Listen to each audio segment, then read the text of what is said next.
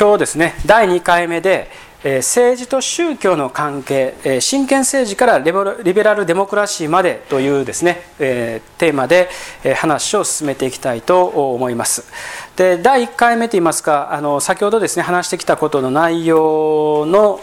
ですねまあ、もちろん続きになるわけなんですけれども第1回目がですねもちろん現代の問題に最終的には行き着きたいんですけども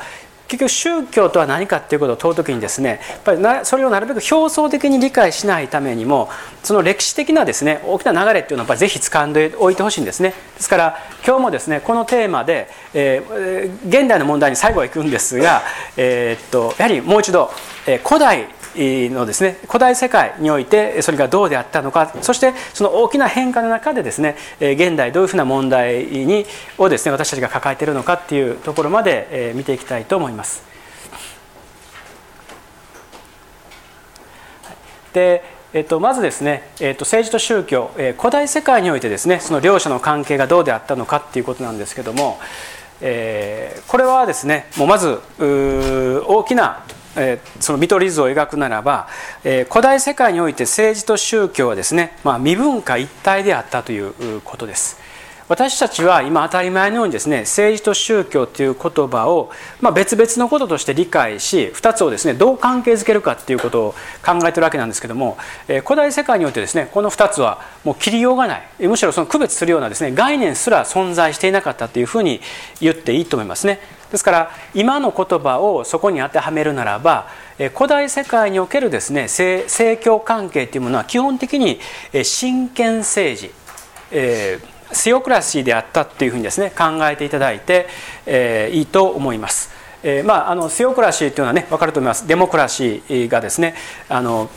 えー、人々による支配っていうですね、えー、あのと同じようにですねのシオと、えーえー、クリテインというですねこれはあのギリシャ語いずれもギリシャ語から来ていますけども神による支配神による統治っていうことをですね、え、この言葉としては含んでいます。しかし実際に神様が現れてですねそこで統治するんではなくって神のごとき権能を持った支配者が支配するっていうですねそういう意味ですね。もう少し別の言い方をするならば、えー、王様であれ、え他の名前の支配者であれその支配を正当化するために神聖な力を用いる。これがですね古代世界の基本形です。ですから王や支配者がさまざまな儀礼をします。例えば戴冠式にしてもですね即位式にしてもこれはその非常にですねまあ行々しいさまざまな儀礼を伴ってまさに神的な権威を地上において受け継ぐというようなですね儀式をこれは洋の東西を問わずやっぱりするわけなんですね。それによって、えー、そのなんていうかな天に由来するあるいはこの神に由来するような権威をこの人は追ってるんだからあなたたちはですねそこに従うべきなんだっていう支配従属のですね構造をま正当化していくそういったですねえーまあ、関係というものが、えーまあ、比較的一般に見られるというふうに言っていいと思います。で、えっとここでですねあの、まあ、国際政治という言葉を、えー、あえて、えー、古代世界にですね当てはめると古代においてもですねもちろん我々が言う国際現代における国際政治と、え幅とかですね意味は多少違いますけども、えー、部族とかですねあるいはその領域を超えた、え交易交流っていうものはありましたから、えその意味でですね国際政治っていうのは古代世界においても当然あります。でそこではですねえやっぱり神々が非常に重要な役割をするんですね。でどうえーと、神っていうのはですね、えあまあ、一つの神であれ神々という複数であってもですね基本的には部族心です。元来、えー、比較的ですね狭い。つまり血血縁関係でつながった、え、部族という単位がですね、え、これもどこにもあります。でその部族の神に何とかっていう名前を付け名前がそれぞれあるわけですね。でその部族の神に忠実忠誠を尽くすことによってその神の加護を受ける。神によって守られるそして場合によってですね部族と異なる部族が戦う場合にはその神がその戦いをですね守護して勝たせてくれるっていうようなことをですねやっぱ祈るわけです。でそういったですね、えーとまあ、部族元来部族心であったんですけども、えー、この国際関係がですねこの発展していく中で、えー、神々のですね、えー、その固有の部族のなあのその神の名っていうものがそのどあのそこの領域の中だけで使われるんではなくてですねいくつかの神の名前神明がですね、えー、このえー、まあなんていうかな翻訳されたり、えー、あるですね、えー、ものがこうより広く使われていくっていうことがあるんですね。部族の領域を超えてですね使われる。でそうですね神々の名前の翻訳そしてある特定の名前がですねより広く使われることによってまさにその部族を超えた異文化交流というものをですね担保していく役割を神々がですね果たしていくことになります。そしてそういう国際的な舞台、もう少し具体的に言うと、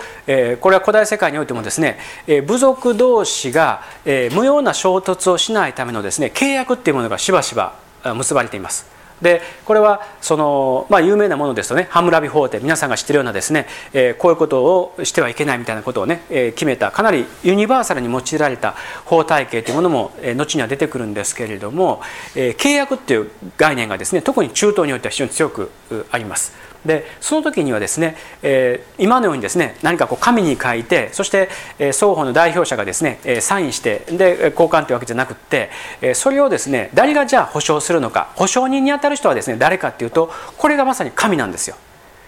双方が認める神の名のもとに、えー、契約を交わすこれは神聖な契約だからですね絶対破ってはならないということで、えー、例えばお互いですね攻撃し合わない不可侵のですね、えー、契約をしたりということが、えー、行われます。ですからこれは、えー、神の名のもとにもちろん戦うということもあったわけですけども神の名のもとにですねこういった契約を締結し秩序をですね維持するということも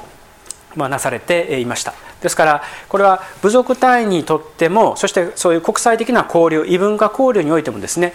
これはもう政治と宗教っていうのはもうこれはもうなんか現代の我々のようにですね分けて考えられるようなものではないんですね全てが一体となっていたということをですねここでは確認していただきたいと思います。でえっとまあ、その一つのですね、えー、でちょっとここで写真を上げておきましたけれどもあのこれはですねえっ、ー、とウィリアム・ブーグローという人のですね「ヴィーナスの誕生」これはまあ美術の教科書なんかにもよく出てくる有名なもので、えー、あのパリのですねあのオルセー美術館に、えー、入ってるですあの所蔵されているもので、えーまあ、オルセーに行けばですね、まあ、まず目指すものの一つですね、えー、あのあのダ・ヴィンチのですねあのモナ・リザと並んでですね、まあ、これもこう非常によく有名なものの一つでもし行かれたらですね是非見てほしいんですけども、えー、ヴィーナス名前ぐらいはですね皆さん知ってると思います。これローマ神話の名前です、えーまあ、日本語ではヴィーナスというふうに言いますけども、まあ、ラテン語ではですねあのあのあのウェヌスっていうふうにまあ言いますが、えー、このヴィーナスはですねギリシャ神話の中では、まあ、アフロディーテというふうに言われていました。名前は違いますけども、まあ、ほぼ同じものですね。でこのギリシャ神話に出てくるアフロディーテは、えー、これもですねもともとは外国由来の神で、えー、中東のですね例えばアスタルテとかイシュタルっていうですねやっぱりその、え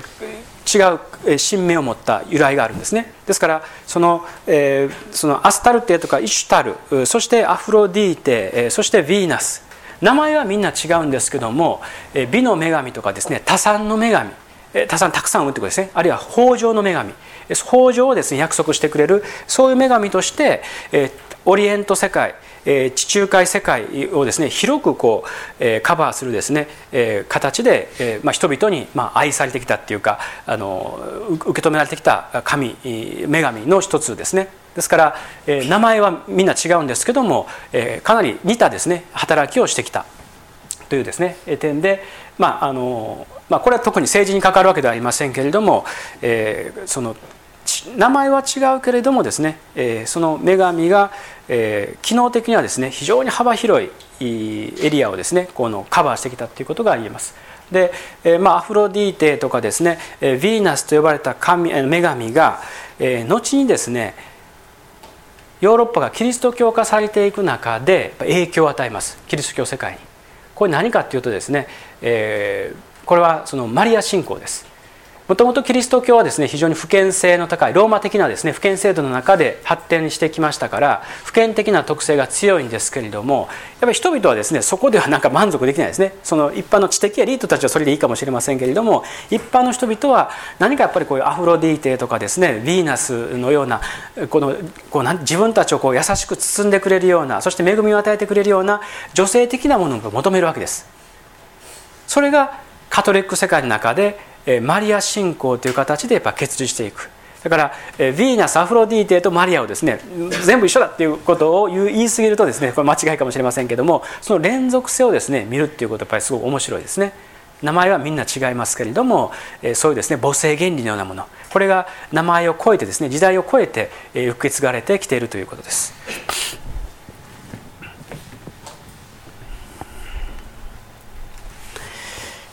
で、えー、ともう一度ですね古代世界に戻りますけども、えー、そのエジプトやですね古代オリエント世界においてはこれはっきりとですね神の像というものがですね作られてそれがですねえまあその王と同一視されたわけなんですけれども、まあ、このここにですねありますように、え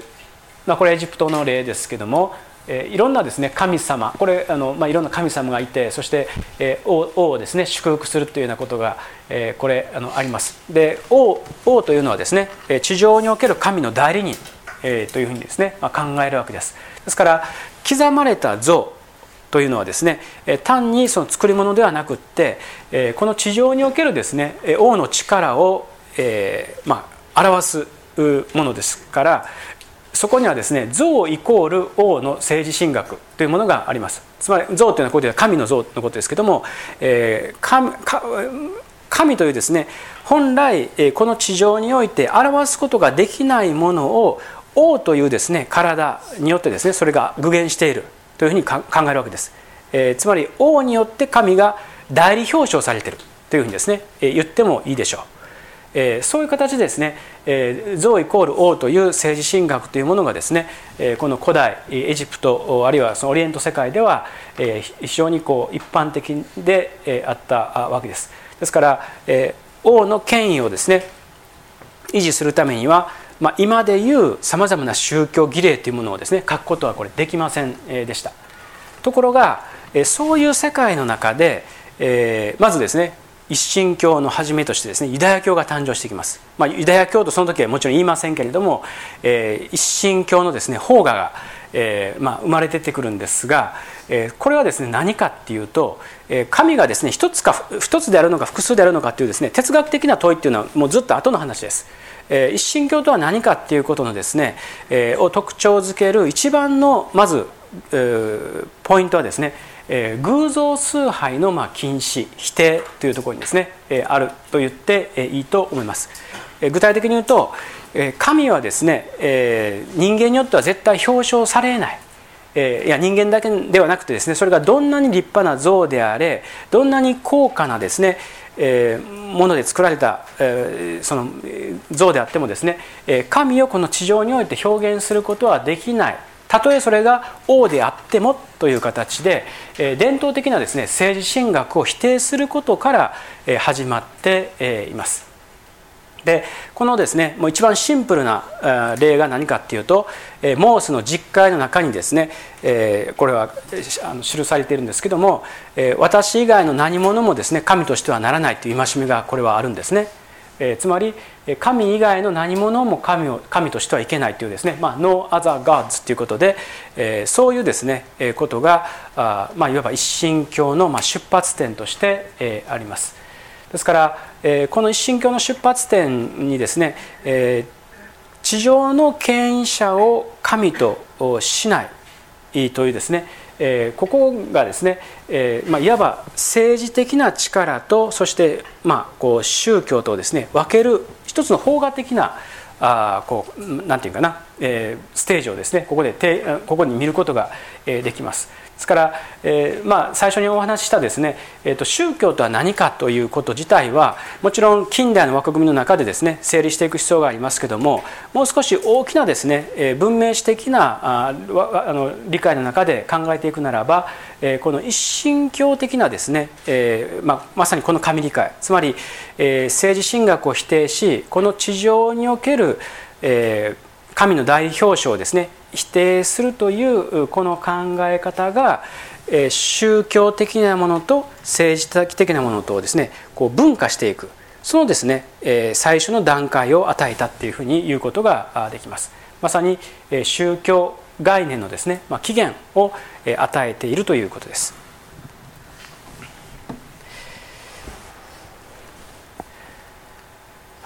ですから、えー、っとですねまあ、ここの辺りは大事ですねで実際にこれがですね歴史的にどのように、えー、一貫して守られたのか守られてこなかったのかということはまた別問題です。えー、それはですね歴史的な出来事の中で検証していかなければなりませんけども一神教だからこう何か先制的であるつまり政治的にですねなんか一神教的な理解で、えー、一人の支配者が、えー、なんかこう国とか民をですね支配するそれが一神教的なあの宗教だっていうふうに考えるのが間違いだっていうのはですねここから分かると思いますね。そうですね地上における支配を宗教的に正当化することを一神教はまず否定したということです。えー、ここですね、えー、まずあの確認しておいていただきたいと思います。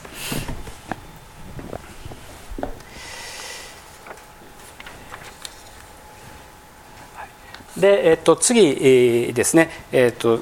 よりもう少し分かりやすくなると思いますけども古代世界からですね西洋世界に、まあ、目を移していきたいと思います。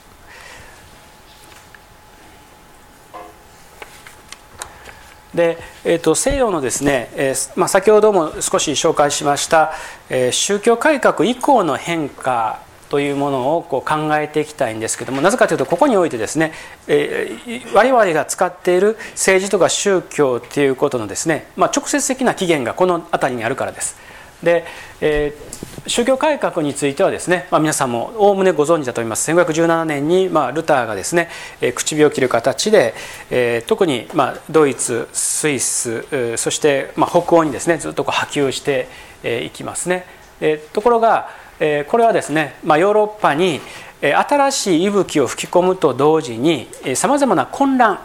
これは宗教世界における混乱だけでなくてですね、えー、その政治的な世界においてもですね多くのやっぱり混乱と動乱を引き起こしました。でその典型的なものが30年戦争です。で1618年から30年にわたるですねドイツを中心とする戦争が、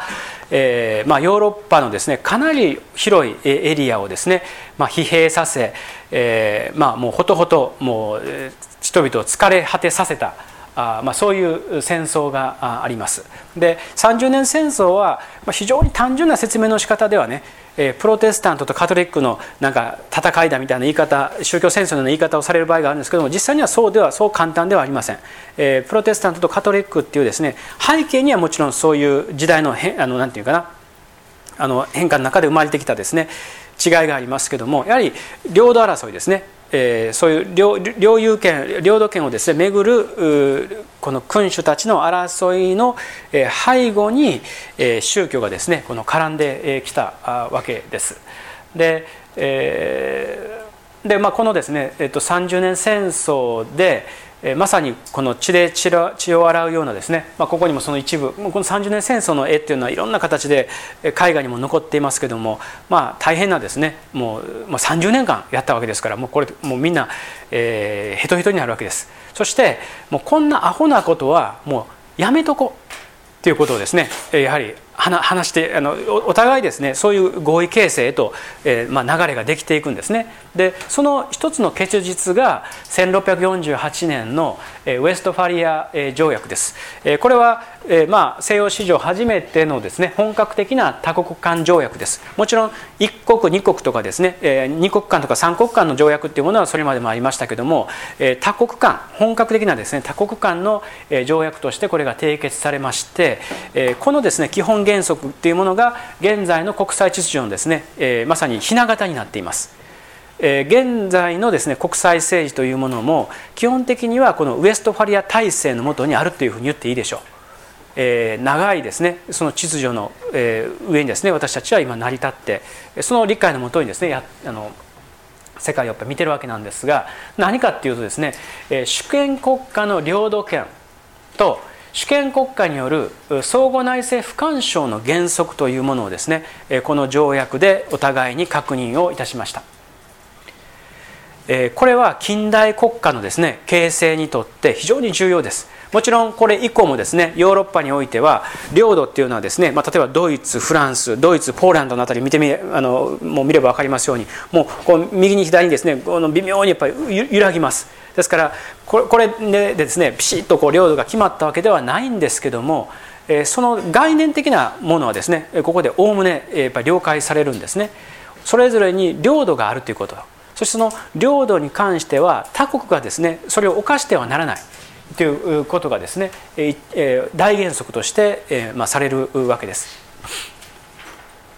でえこのこれはですねもちろんあの一朝一夕にですねえパッと成り立ったわけではなくっていくつかのこの前提があるんですけどもえその重要な前提の一つが1555年にえまあなされたえアーグスブルクのですね和議というものがあのあります。でここで確認されたですね、まあ、テーゼの一つがこれなんですけども、えーまあ、これあのラテン語でですね、まあ、この通り当時のはですね基本的にラテン語があの公用語ですけども、えー、クーユス・レギオ、えー、エイユス・レリギオということで、えー、領土を支配する者が宗教を、えーまあ、決めるっていうですね、えー、そういう取り決めがなされます。つまり先ほど話しましたように、えー君主がですね両方君主その領土を支配している君主が私はプロテスタントといえばその領民全体がですねプロテスタントになるんですよ。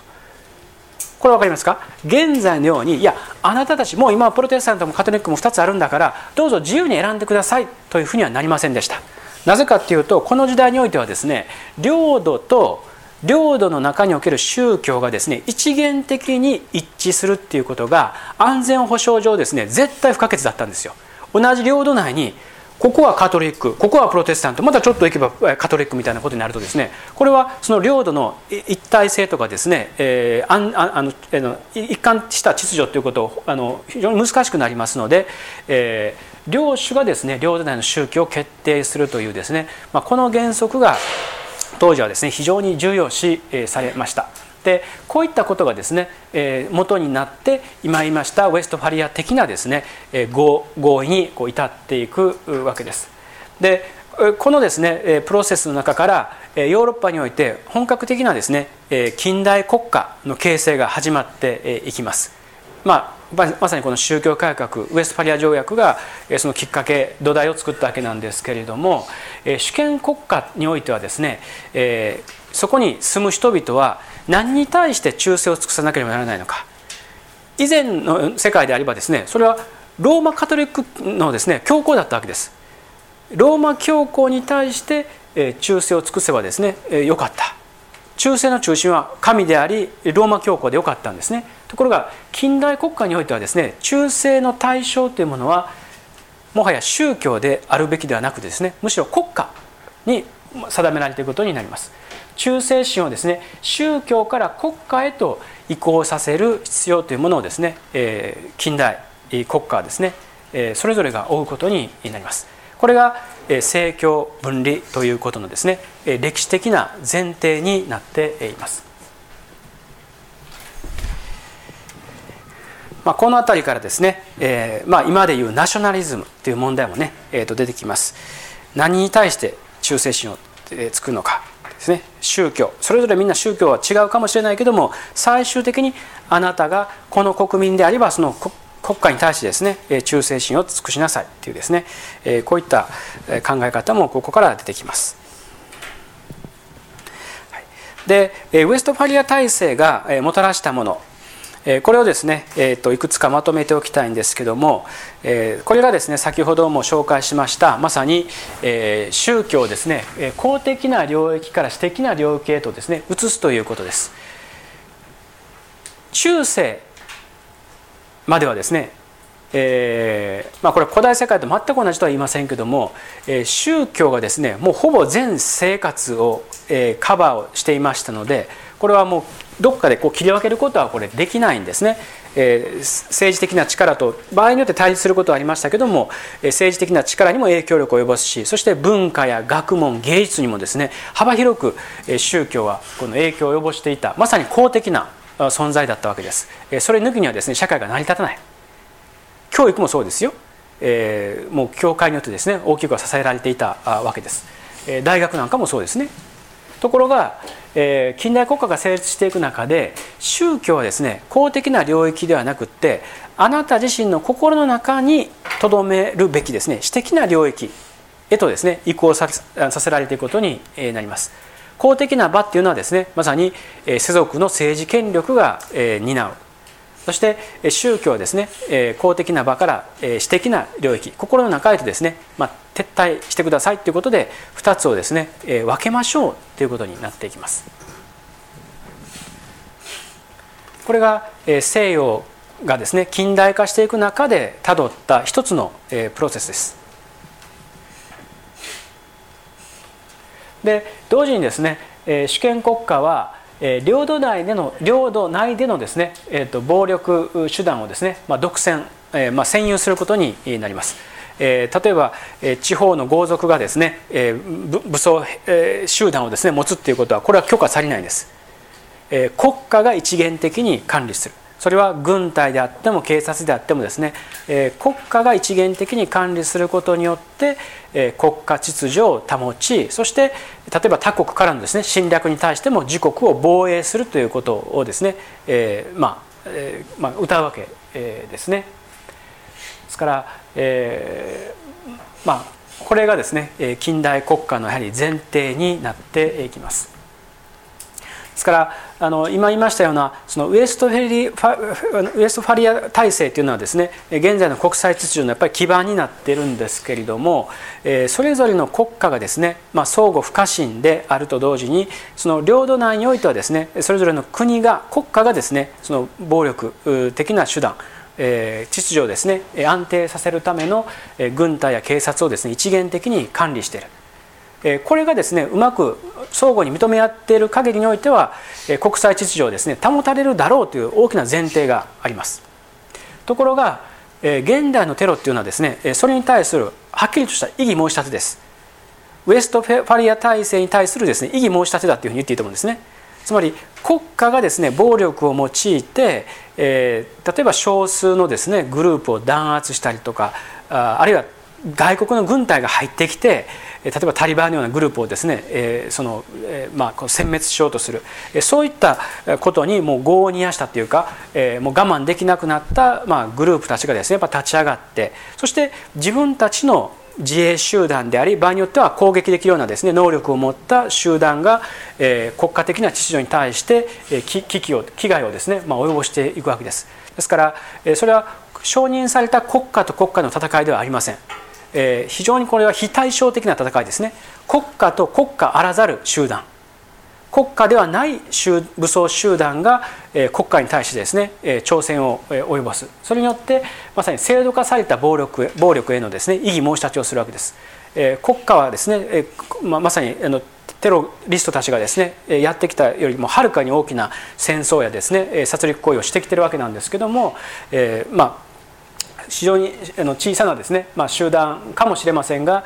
しかし現代のですね国家秩序にとってはあるいは国際秩序にとってはですねテロリストたちのその異議申し立てっていうのはですね単に軍事的な脅威だけ脅威であるだけではなくって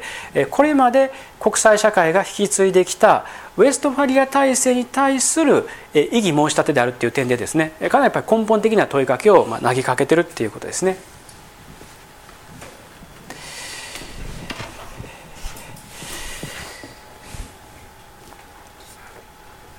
よろしいでしょうか？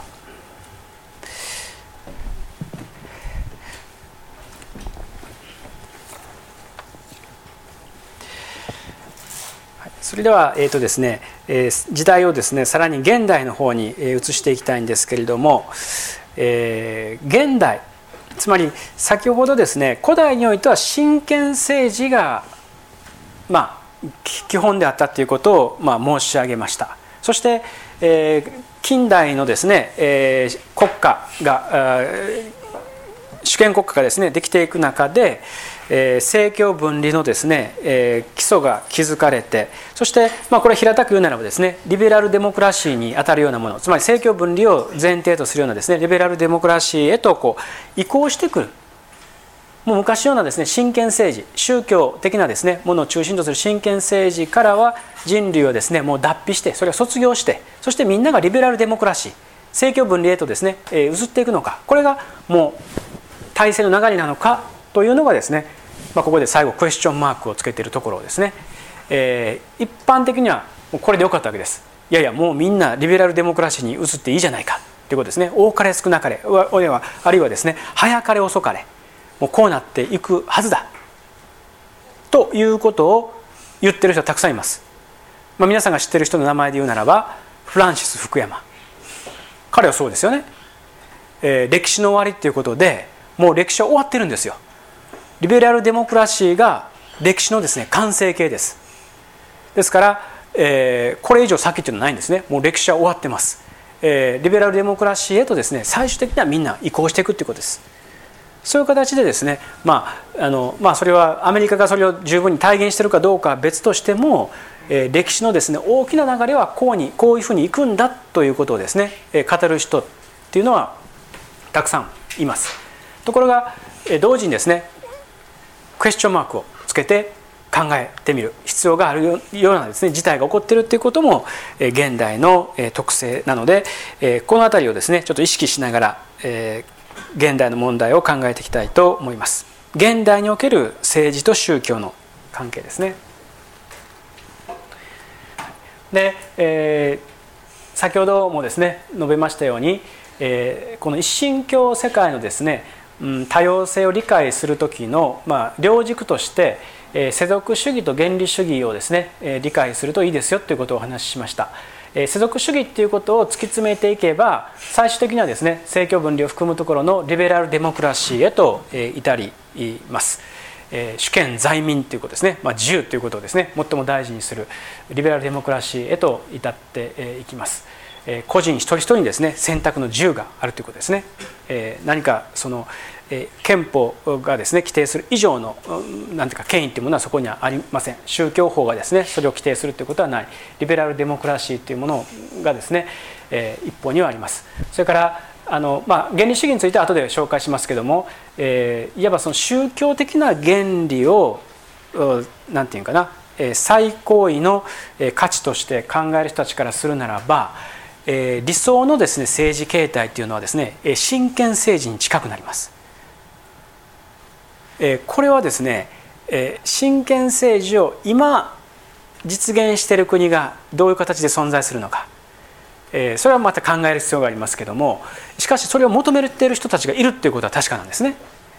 具体的に言うと、えー、これはまあアメリカであればですねあの、えーまあ、ちょっとあの村田先生と話した時にも少し出ましたけどもサントラムっていう人、まあ、彼を真剣政治というふうに言うことはちょっと言い過ぎかとは思いますけどそういう形で彼を批判する人たちは現実にいるんですね。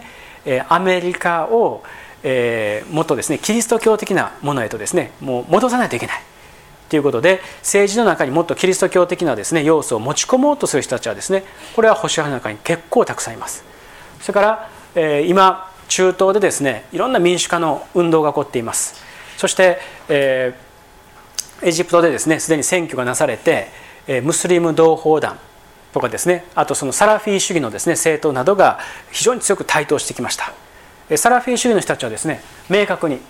イスラム法シャリーアによるですね国家統治っていうことをですね求めています。世俗法ではないですよ。もう、えもちろんエジプトはですね歴史的にイスラームを非常に重要視してきたんですけどもそのそれはですね生ぬるいと。そうそうではなくてですねもうシャリーアをもう最高のですね、えー法として定めてそれによるですね社会統治国家統治をですねすべきなんだ。それによってですね今まで失ったものを取り戻すべきなんだっていうですねことを真面目に言ってる人たちがですねもう半端でない数います。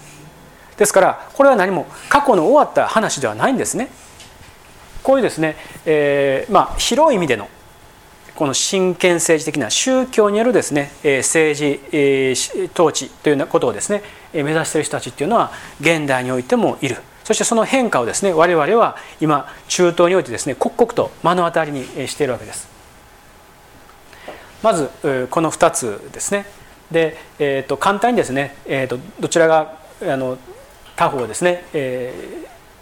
ー、にに対して優位であるということは、まあ、簡単には言えないということです。でこのですね、えーとまあ、前提になっているものとして、えー、なぜですねこういったことを考えていかなければならないのかといいますと、まあ、クエスチョンマークをつけながらですね考えていかなければならないのかというと、えー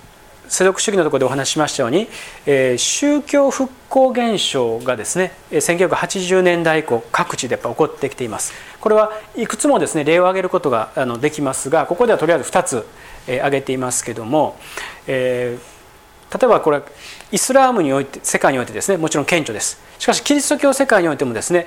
この時代以降特にアメリカを中心にアメリカとかラテンアメリカですねあるいはアフリカも挙げていいかもしれませんけどもこれまでないような形でですねキリスト教勢力が非常に強くなってくるそして単にその教会の力が伸びてくるっていうだけではなくってそれが政治にですね影響を及ぼすぐらいの社会的なですね基盤をこう整えていくわけなんですね。でえ、まあ、例えば仏教に関して言うと今ですね皆さんダライ・ラマあそしてダライ・ラマというとですねアメリカ人すごく大好きです、え、チベット仏教ね大好きなんです本当に。クール。もうもう本当ねあの仏教なんていうかな日本でいう仏教に近いものがですねアメリカでいうとキリスト教なんですね。だから若い人からすればなんかキリスト教っていうのはねなんかやっぱこうちょっとダサいっていうかなそれに対してね仏教はクールなんですよ。ダライ・ラマなんかね最高にクールですよ。だからもう彼が行けばねもうみんな熱狂して迎えてっていう状況なんですけどもそれはねいつから始まったかというとですねやっぱりこの時代です。それまでね仏教なんか入り落ちないですよ。ところがカウンターカルチャーの時代まあそのビートルズとかですねロックとかですねいろんなものがこうアメリカにもこう影響を与えていった時代の中で若者文化がですね既存の文化をこうどんどんこう変えていきます。そしてその中で仏教をはじめとする東洋的な宗教がですねアメリカにも入ってきてそれが爆発的に広がっていくんですね。それがやはり、えーまあ、このここにちょっと先立ちますけども、えー、この時代のですね流れと合います。ですから、え東洋宗教のこう再評価復興みたいなものもですね、えここには一部含まれます。それから、え日本でいうと,、えーとですねえ新宗教ですね。伝統宗教ではなくって新しい宗教がですね特に都会を中心に非常に力を伸ばしていきます、え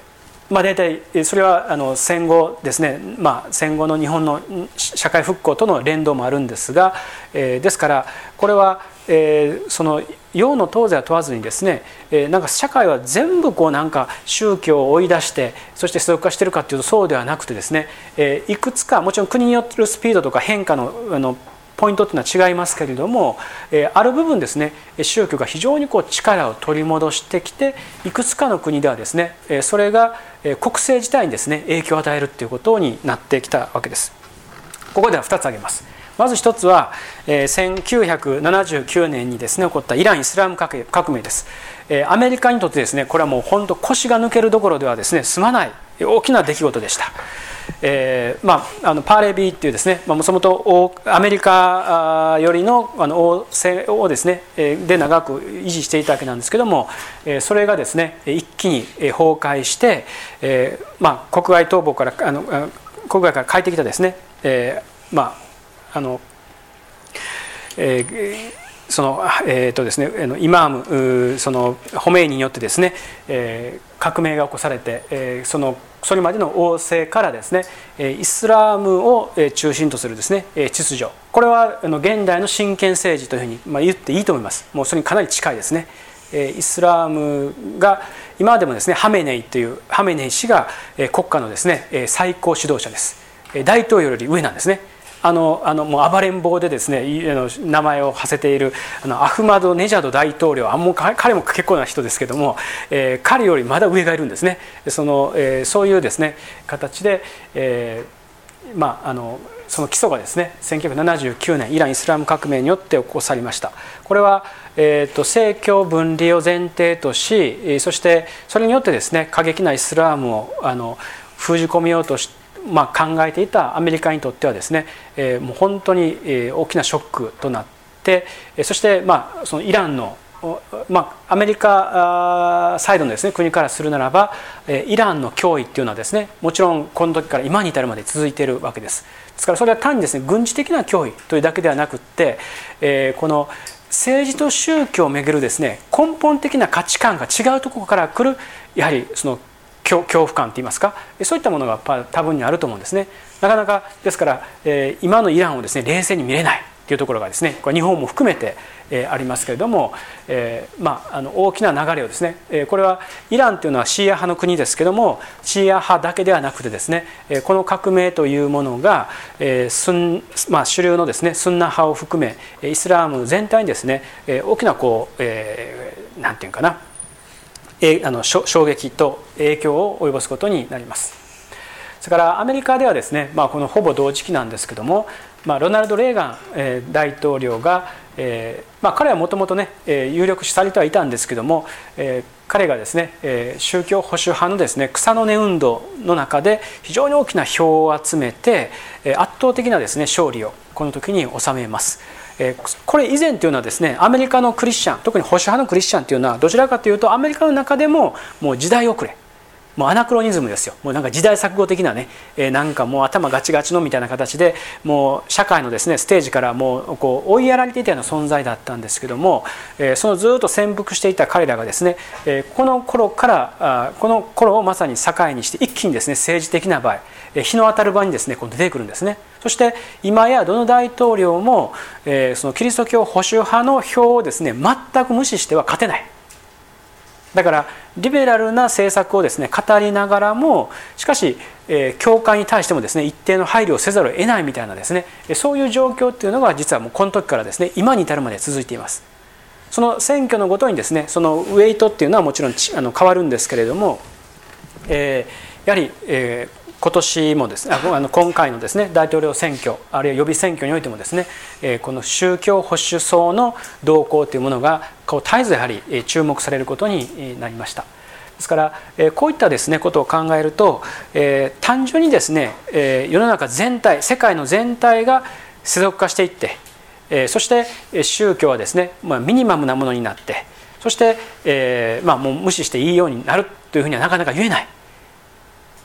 そういうことにですね多くの人がまあだんだんと気づいてくるわけです。特にアメリカにとっては9.11以降そのことがですねもうはっきりと示されることになります。アメリカの安全保障上のですね、えー、まあ問題としてもうこの宗教のことをですね考えざるを得なくなっていくわけですね。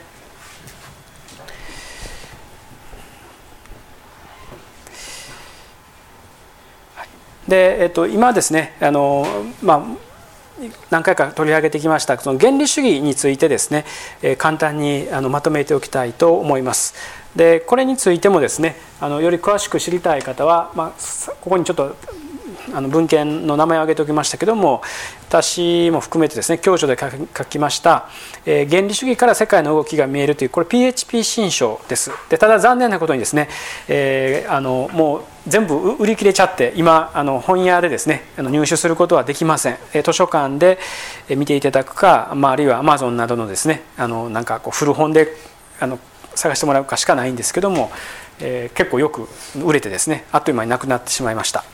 でえー、っとまあそれなどもですねそこに書いてることをちょっとあのまとめながら説明をしたいと思います。で原理主義っていう言葉はですね非常によく使われます。日本の新聞でもですねしょっちゅう出てくるんですよ。で具体的に言うとこういうことです。今ですね、えイスラエル・パレスチナ問題で、えハマスっていう団体がいます。ハマスを説明するときに、え多くの新聞はイスラーム原理主義集団ハマスがどこどこを攻撃したっていうねこういう方で説明するんですね。すると、えー、なんかこう非常に過激な集団があの原理主義なんだっていう形ですねやっぱり一定のイメージがこのインプット、えー、されてしまうわけです。えー、でもちろんそれはですね原理主義っていうことを考える上での一つの側面なんですけどもそれだけで、えー、概念をですね固めてしまうとやっぱちょっとあのそれはやっぱ誤解を含む場合もあると思うんですね。でじゃあそもそも原理主義とは何なのかっていうことを、えここではですね広い意味とそれからより狭い意味とですね分けて、え考えてみたいと思います。でこの広い意味ではですね、え、これはあの先ほど近代という文脈を考えてほしいということを言いましたけども近代化世俗化に抵抗しつつ、まあ、それを超えるようなですね文明論的な原理まあ、場合にところまさにズバリ宗教的な原理ですけどもそれを掲げる思想的政治的な運動というふうに言っていいと思います。ですからこれは、えーと、実はですね、えーと宗教のみに限定されるわけではありません。さまざまな政治運動の中にですね、えー、と非常に原、まあ、この抗義の原理主義的な、えー、要素を持ったものはあのあります。で特にアジアにおいてはですね日本を含む他のですねアジアの国においても西洋のですね文物があるいは実際にですねその力に直面する中でそれにどう抵抗するかということがですねやっぱり模索されてきました。ですからアジアにおいてはですねその西洋の近代というものがガッと流れてくる中で自分たちが踏みとどまるべき原則自分たちが立つべき基盤とは何なのかっていうことを考えたんですね。でですから、えー、そのはですね単に思想的なもの宗教的なものだけではなくて、えー、ナショナリズムとですね、えー、しばしば結びついてき、えー、ました。で、まあ、こういう幅広くですね考えることによって、えー、時代の中のですね、まあ、共通点を見ることができますし、まあ、一例を挙げるならばですね、えー、これはあのこれはあえて、えー、ちょっと何て言うかなイメージと逆のものを挙げているんですけども、えー、広い意味で解釈するならば、えー、ガンディのですね非暴力抵抗運動は典型的な原理主義運動です。なぜか彼はですね大英帝国という支配に抵抗しそしてそこからの自由独立を獲得するためにはっきりとした原則を掲げるわけですよ。これ非暴力抵抗運動です。奴らは連中はですね暴力でもって自分たちを支配する。しかし西洋の人たちが使っているその手段によって自分たちは自由を獲得するのではない。彼らが持たないですね原則つまり絶対に暴力を用いないという非暴力によって自分たちは解放を勝ち取るんだっていうことでですねその原則をは掲げるわけなんですね。これはもちろん多くのですね犠牲者を出しました。たくさんの犠牲者がですねガンジーの仲間から出てきたんですけどもしかしそれでもですね彼は非暴力抵抗運動によって自由をですねかあの独立をですね勝ち取っていきます。これはもう、まあ、この広い意味で言うならばですねはっきりとした原理主義だというふうに言っていいと思います。こういう強い原理がなければですねえーまあ、ガンジの運動というのは成功しなかったですね。でここでですね広い意味でのあの原理主義ということを、まあ、こういうふうにまとめているんですけども、えー、っとまあ、広い意味で理解すれば原理主義は急激な時代の流れに巻き込まれた時に自らを押しとどめようとする完成の力でありまた同時にさまざまな堆積物によって流れがせき止められようとした時にそれを決壊させる力でもあるっていうことですね。えこれ両方があると思います、え、もう本当に大波がですねぐわーンと来た時にですねとにかく自分たちが流されまいとしてですねしがみつくものが何なのか。っていうものですね。そこで自分たちの原点をですねまず見つめるわけですよ、え、日本の場合にもですねそれがなされました。それともう一つは動かなくなった時にですねもう全く時代が閉塞する中でそれをですね押し破っていく。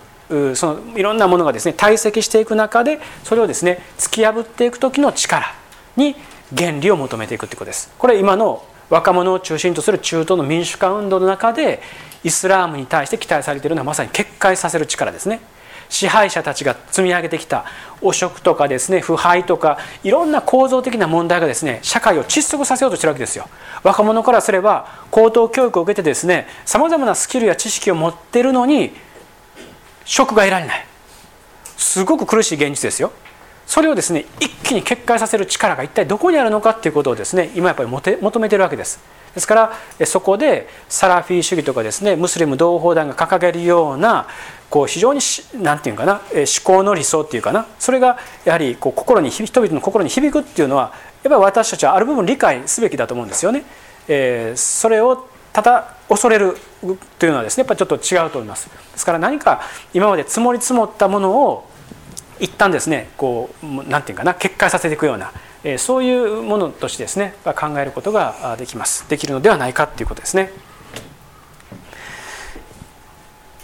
はい、で、えー、と次、えー、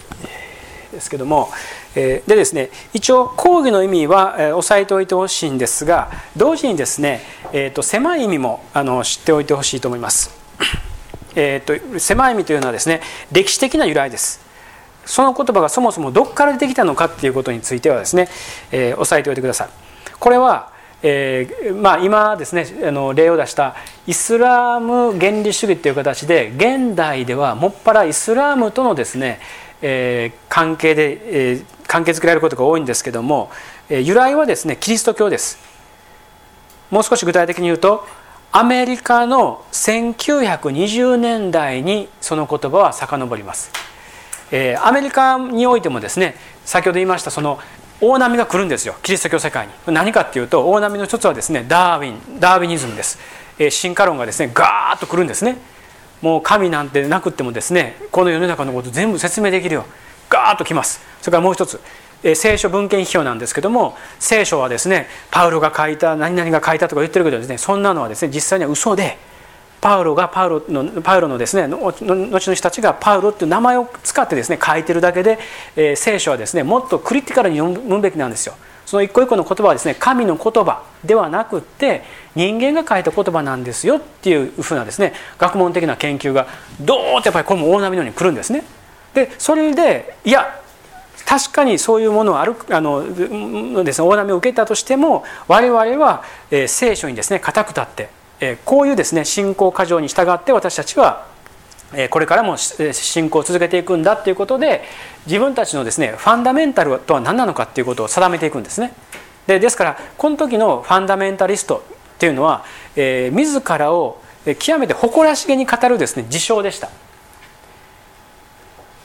時代の大波に対抗して私たちは大事な原理原則からですね逸脱することなくそれを守り続けていきますというですねその意味で、えー、原理主義者な原理主義者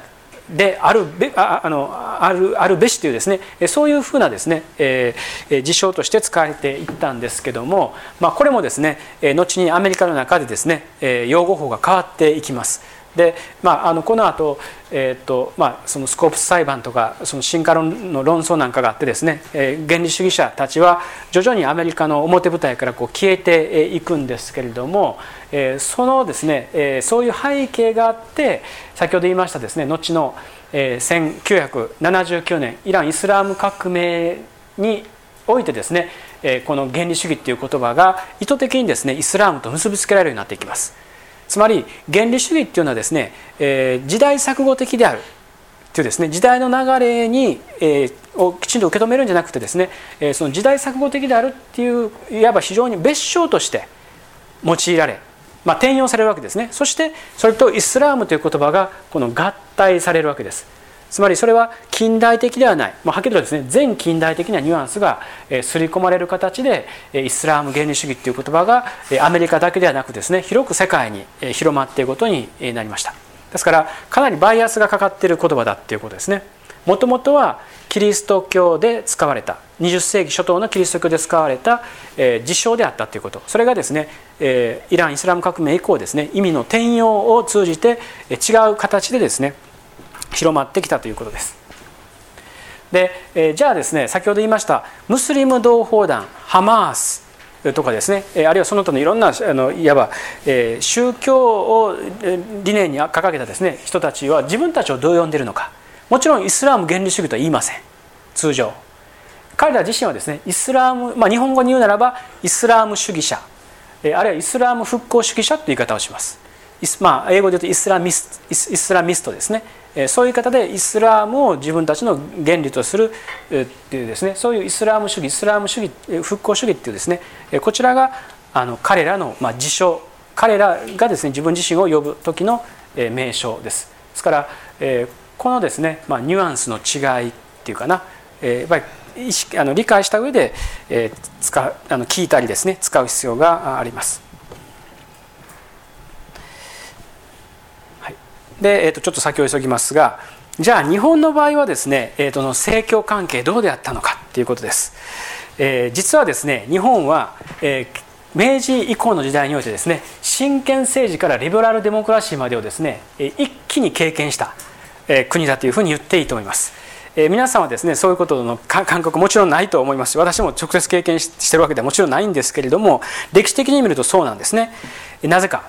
えー、明治期においてですね日本は、えー、西洋の危機っていうことを強く感じますそこで一体何にですね基盤を置くべきかということを当時のですね明治の知識人え政治家たちが考えた時にですねこれは神道を中心にして日本の最も古い伝統である神道を中心にした国づくりをしようということで一旦始まるんですよ。これはえ神道国教化政策というふうに言ってもいいようなものがですね、えもう初年度から始まります。そして昔あったようなですね人事制度みたいな人事官制度ですね。それも復活させたりということをですね急速に進めていくんですがあでそのプロセスの中でですね廃仏希釈のようなものも起こります。えつまり仏教のですね地位を切り捨てていくわけですね。ところがそれがですねやっぱりうまくいきませんでした。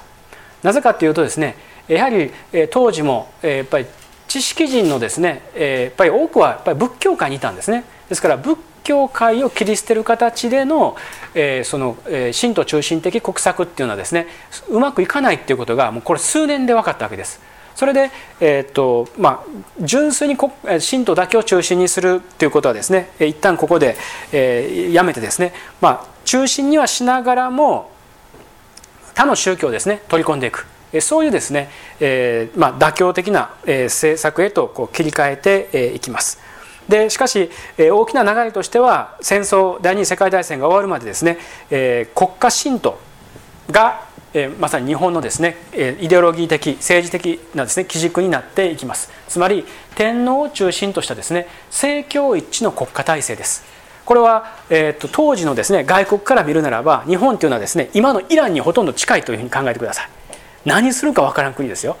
え、そしてもうすごくですね宗教的なイデオロギーでもって動いてるから、えーなかなかですね交渉がうまくできないというですねそういう時代もおそらくあったと思います、えーまあ、これは特に国連から脱退したようなですね時代などはもうそうですね。でそういうですね中でえあの新あの政教一致の国家体制を引いていくんですが敗戦後はですねアメリカのデモクラシーをモデルとした国家再建をですね果たしていきそこではですね当然政教分離というものが謳われていきます。で来週お話ししたいのはですね日本はアメリカをモデルにしたけれどもその日本の政教分離っていうのはですね必ずしもアメリカではないと。じゃあどんなものなのかっていうことで政教分離の多様性の中でこのことについてもですね考えていきたいと思います。